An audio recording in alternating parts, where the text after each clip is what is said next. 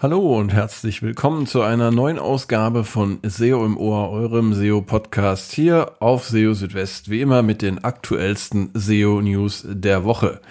Ja, auch in dieser Woche gab es wieder sehr viele Meldungen rund um äh, Google und SEO, die eigentlich der Erwähnung hier in diesem Podcast wert wären. Ähm, ich musste mich aber für fünf Themen entscheiden und hoffe, ich habe für euch die richtige Auswahl getroffen. Darunter natürlich das ähm, aktuelle Reviews-Update vom November.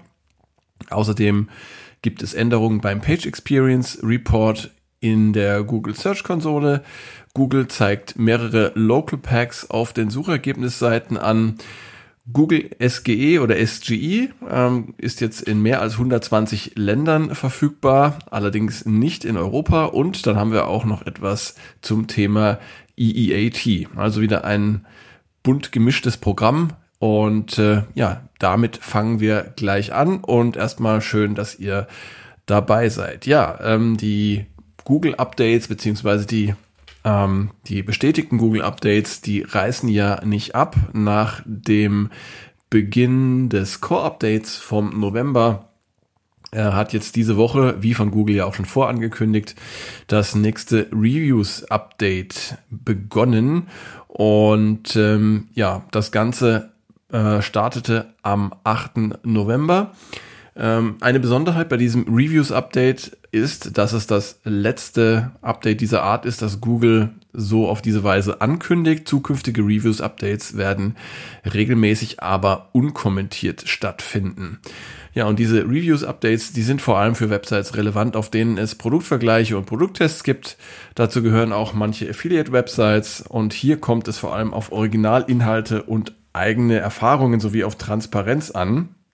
Und man sollte es vermeiden, Inhalte von anderen Websites zu übernehmen und diese zu eigenen Testberichten oder Produktbewertungen umzuformulieren. Das heißt, wenn ihr Produktvergleiche und Produkttests ähm, auf eurer Website veröffentlicht, dann solltet ihr diese Produkte möglichst selbst getestet haben und das Ganze eben auch durch äh, zum Beispiel eigene Bilder oder Videos ähm, ja, belegen.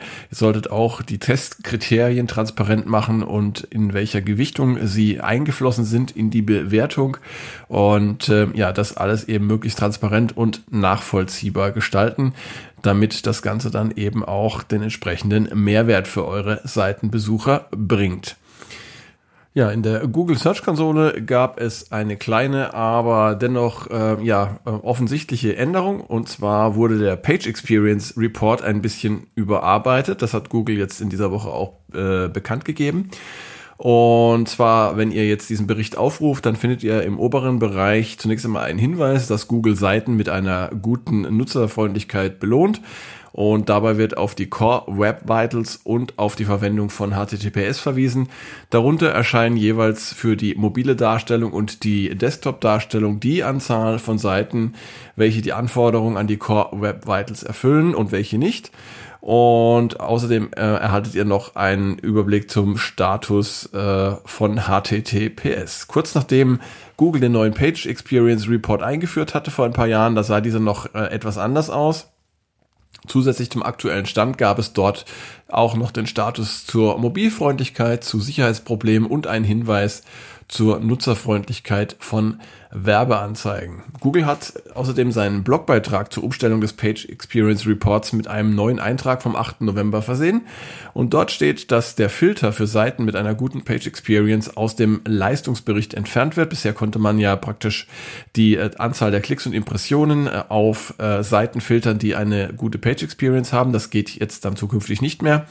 Und der Grund dafür ist laut Google, dass sich die Page Experience weiterentwickelt habe und aus mehr als nur den Core Web Vitals und der Verwendung von HTTP, HTTPS bestehe.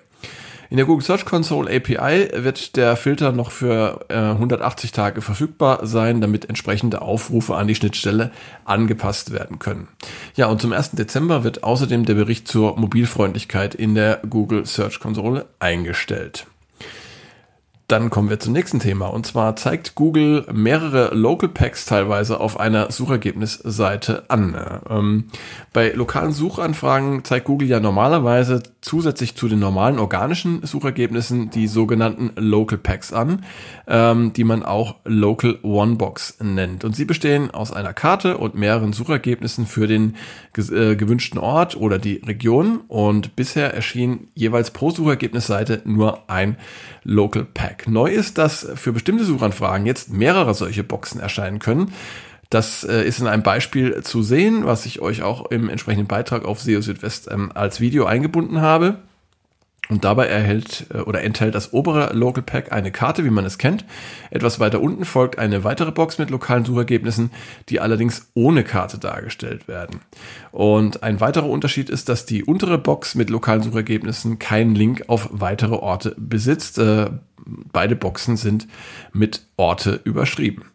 Ähm, ich habe sogar Suchergebnisseiten schon entdeckt, da gab es vier von diesen Local Packs, also ähm, das scheint sich über mehrere Suchergebnisseiten hinweg zu ziehen. Allerdings, das muss ich einschränkend sagen, bisher nur auf österreichischen Suchergebnisseiten interessanterweise, nicht zum Beispiel äh, jedoch auf deutschen äh, oder amerikanischen Suchergebnisseiten.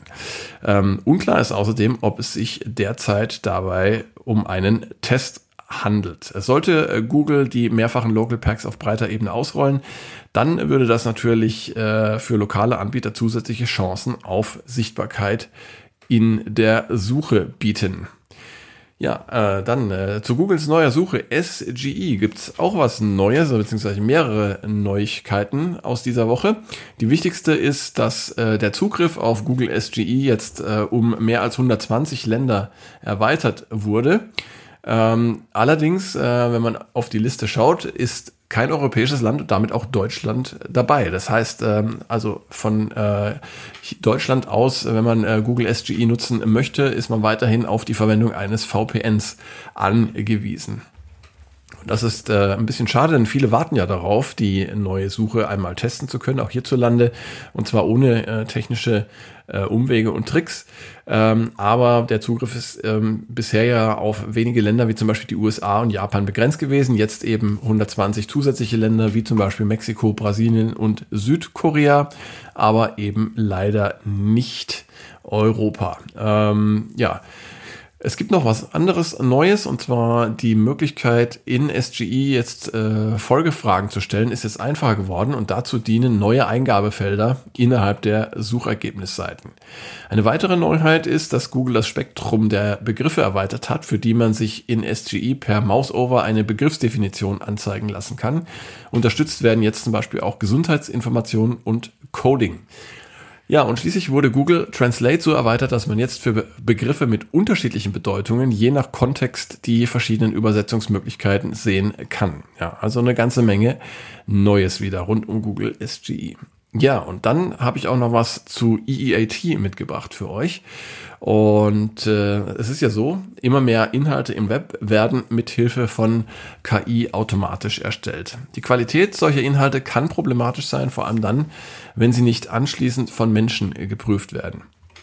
Daher wird es immer wichtiger, die Vertrauenswürdigkeit von Inhalten sowie die zugrunde liegende Erfahrung, Expertise und Autorität zu zeigen und auch irgendwie unter Beweis zu stellen. Und Google hat in diesem Zusammenhang das EEAT-Konzept eingeführt, das aus den Google Search Quality Rater Guidelines stammt. Und EEAT steht für Experience, Expertise, Authority und Trustworthiness.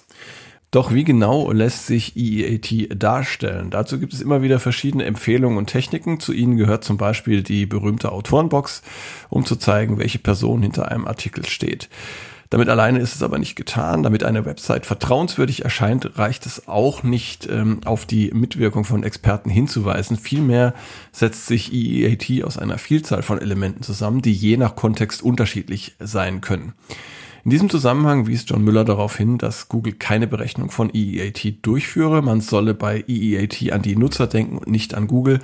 Ähm, das schrieb er auf Mastodon. Hilfestellungen können die Google Search Quality Rater Guidelines leisten, laut John Müller. Sie seien aber nicht als Anleitung zu verstehen. EEAT entwickelt sich mit der Zeit äh, einfach weiter und äh, bildet sich äh, nach und nach auf einer Website. Es kann aber nicht erzwungen werden.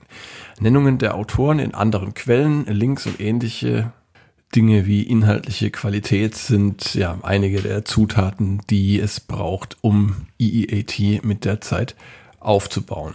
Ja, und das wäre es auch schon wieder gewesen hier bei SEO im Ohr. Schön, dass ihr bis zum Schluss dabei geblieben seid. Und wie immer hier der Hinweis, wenn ihr Fragen habt oder Themenwünsche äußern wollt, äh, Kritik äh, oder Lob, dann äh, meldet euch gerne. Ich freue mich über eure Nachricht, entweder über die sozialen Netzwerke, LinkedIn, Mastodon oder auch Blue Sky und Twitter. Ihr könnt mir aber auch sehr gerne eine E-Mail schreiben, wie ihr das gerne möchtet. Ja, und ansonsten kann ich euch nur auf die nächste Folge dann schon verweisen von SEO im Ohr in etwa einer Woche und dazwischen natürlich auch jeden Tag die aktuellsten SEO-News für euch hier auf SEO Südwest. Bis dahin, macht's gut, ciao, ciao, euer Christian.